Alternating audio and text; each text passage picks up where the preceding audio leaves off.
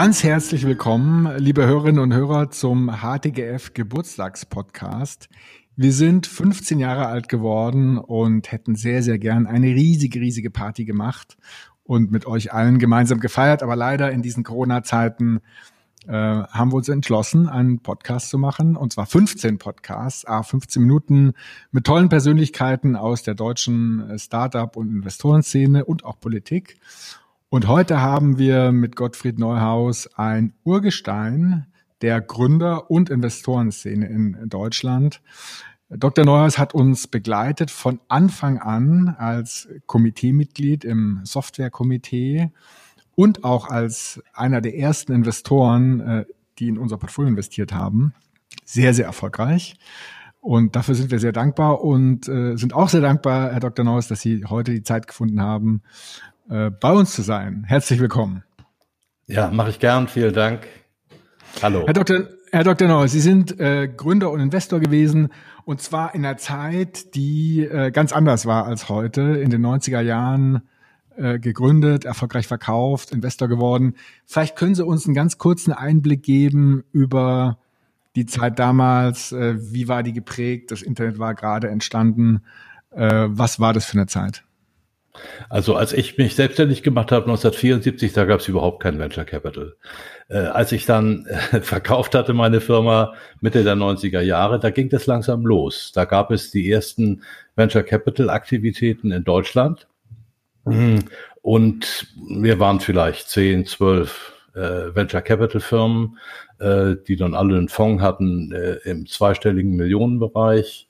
Äh, und so ging es langsam los, Anfang des, dieses Jahrtausends.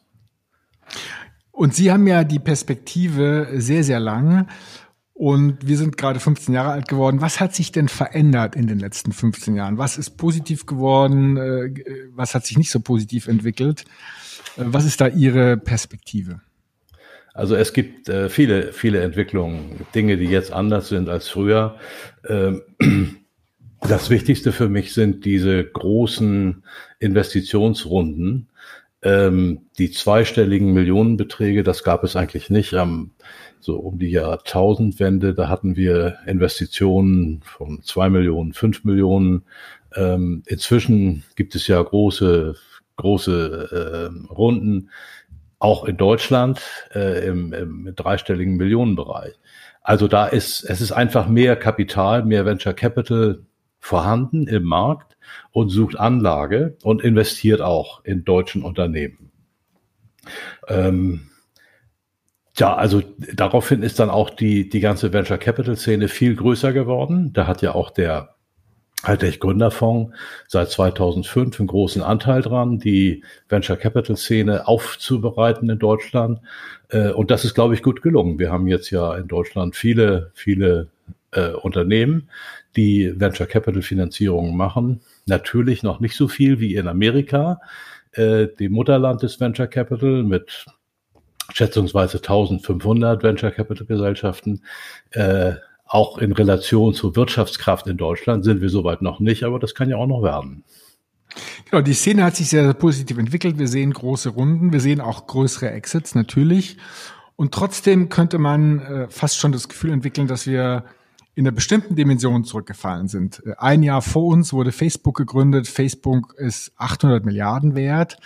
Und die größten Erfolge in Deutschland, die sind gerade mal niedrig zweistellig. Delivery Hero jetzt gerade in den DAX 30 aufgestiegen mit der Bewertung von so rund 20 Milliarden. Warum gelingt es uns nicht, wirklich in die Weltspitze vorzustoßen? Ich glaube, das liegt am Markt. Äh, ein amerikanisches Unternehmen hat gleich sofort einen Heimatmarkt von 300, 400 Millionen Menschen und kann dort erfolgreich sein. Äh, das gleiche gilt ja auch in China. Die, die produzieren irgendetwas äh, für über eine Milliarde Menschen. Und das haben wir in Deutschland nicht. Wir, wir sind eben hier mit 80 Millionen ähm, Konsumenten, möglichen Kunden äh, zugange und da entwickelt sich eben kein solches Unternehmen wie, wie eine Community wie Facebook.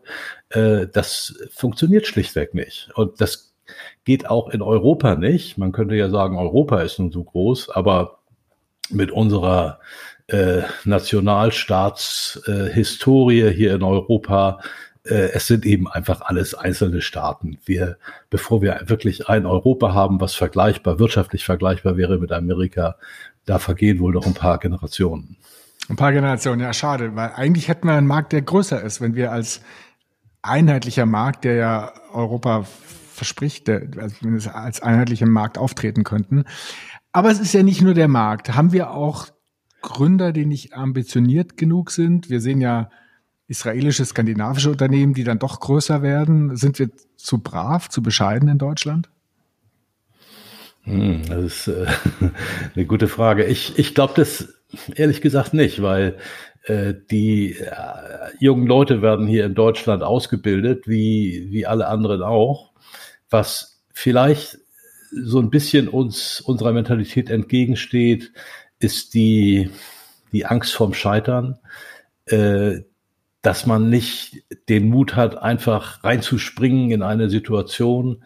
Ähm, das wird aber immer weniger. Also äh, das gab es vor 20, 30 Jahren noch viel mehr. Da wollte jeder Lehrer oder Beamter werden. Das hat sich ja nun äh, dramatisch geändert. Auch dank der vielen Leuchtturmbeispiele, die wir haben, die Exits, die Gründer, die, die vermögend geworden sind. Vielleicht nicht so mega vermögend wie Bill Gates, aber, aber immerhin so ein paar äh, Millionäre sind ja doch hier in Deutschland entstanden.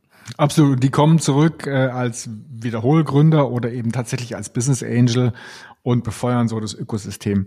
Eine Sache, wo wir, glaube ich, keinen Aufwärtstrend sehen, ist beim Thema Börse. Letztes Jahr vor der Corona-Krise 2019 gab es vier Börsengänge in Deutschland und in Schweden ein sehr, sehr viel kleineres Ökosystem, äh, über 40, zehnmal mehr und Schweden ist ungefähr zehnmal kleiner. Also wir reden über Faktor 100. Unterschied. Warum ist es so? Haben wir Angst vor der Börse? Ist die Börse was Schlechtes? Sollte man einen Börsengang nicht anstreben?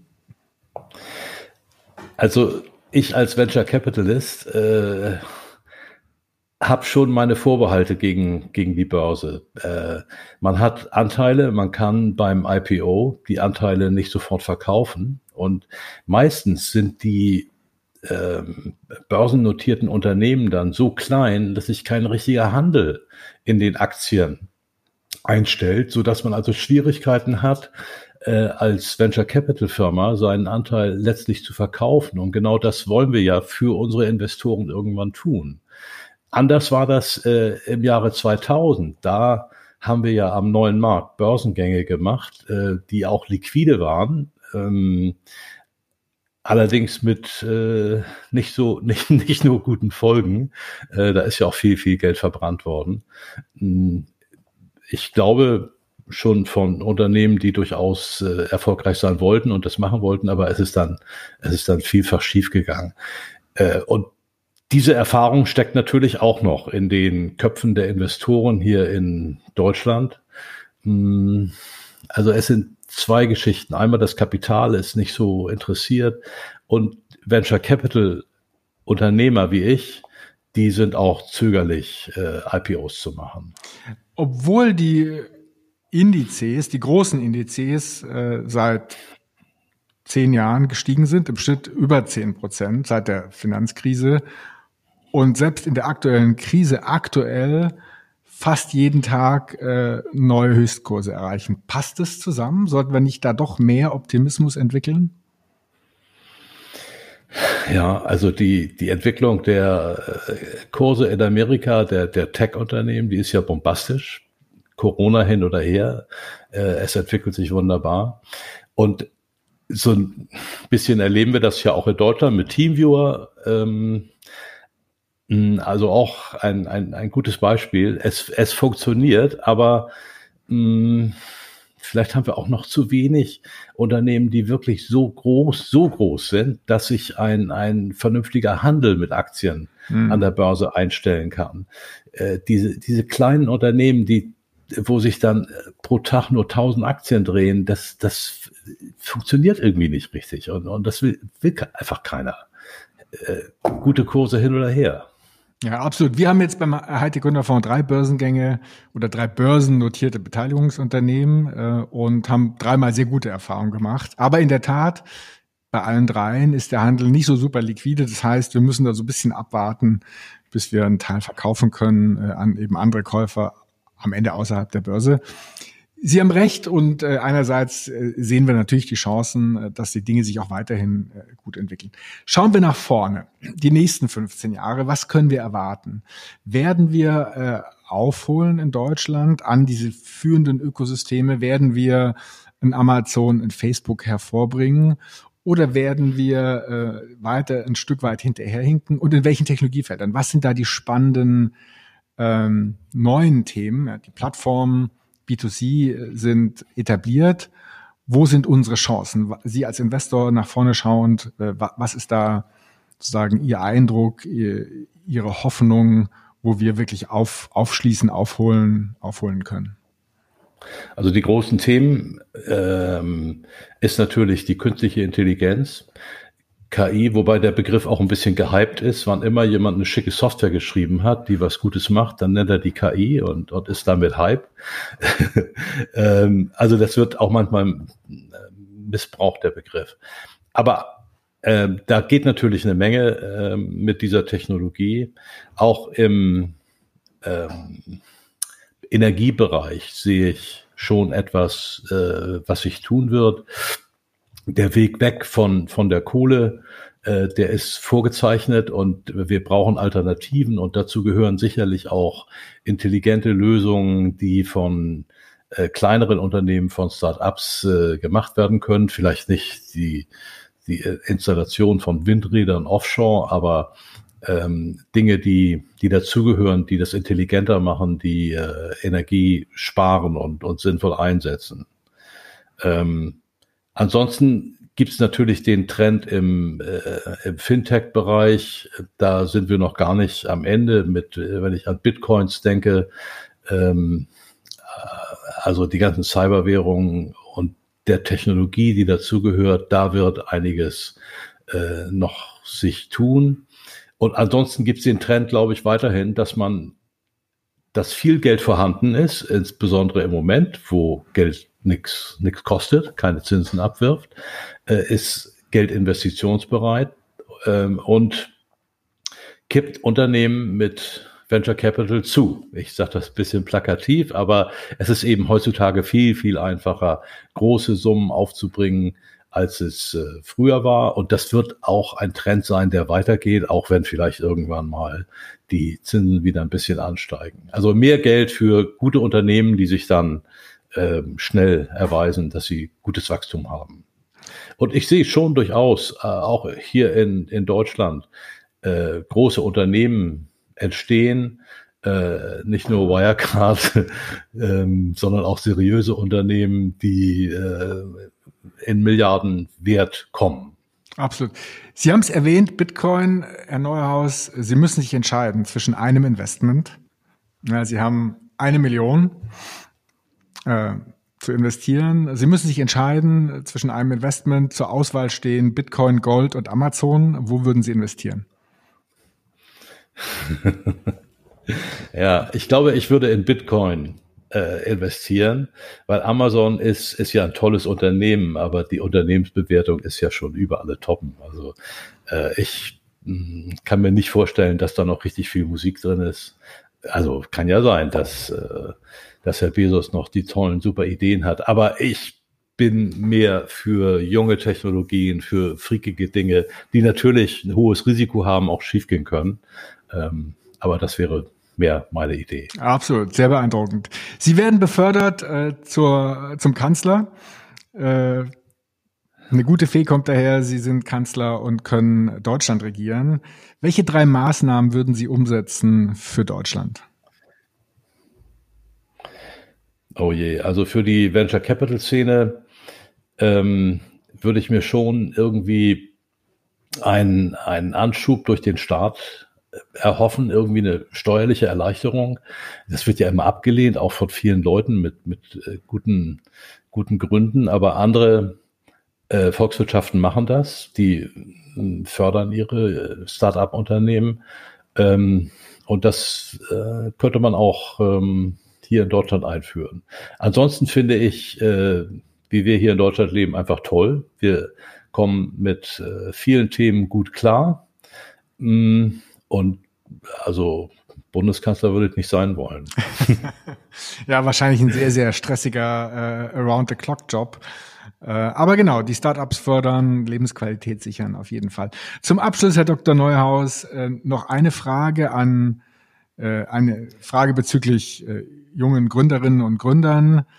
Wenn die vor Ihnen stehen und sagen, ich habe eine super Idee, aber ich weiß nicht, ich könnte auch zur Deutschen Bank oder zu McKinsey gehen. Ähm, was wäre Ihr Rat an angehende junge Gründerinnen und Gründer? Einfach probieren und Mut haben. Also ich äh, kann den jungen Leuten sagen, dass es unheimlich viel Spaß macht, etwas zu gestalten, äh, etwas aufzubauen, wo vorher nichts war. Da ist auf einmal etwas und das ist dann vielleicht sogar noch wertvoll. Ähm, eigentlich ist das ein, ein wunderbares Leben als Unternehmer, ähm, Dinge machen zu können, die vorher nicht da waren. Äh, und vielfach wird es auch gut belohnt. Vielen Dank. Danke für Ihre Zeit, danke für Ihre Insights. Und vielen, vielen Dank dafür, dass Sie uns gerade am Anfang in der nicht leichten Anfangsphase halt der Gründerfonds unterstützt haben, als Ratgeber, als Komiteemitglied und als Investor im Portfolio, was sich, glaube ich, ganz gut ausgezahlt hat. Äh, vielen Dank, Herr Dr. Neuhaus. Habe ich gern gemacht äh, und hat sich auch gelohnt für uns, ja.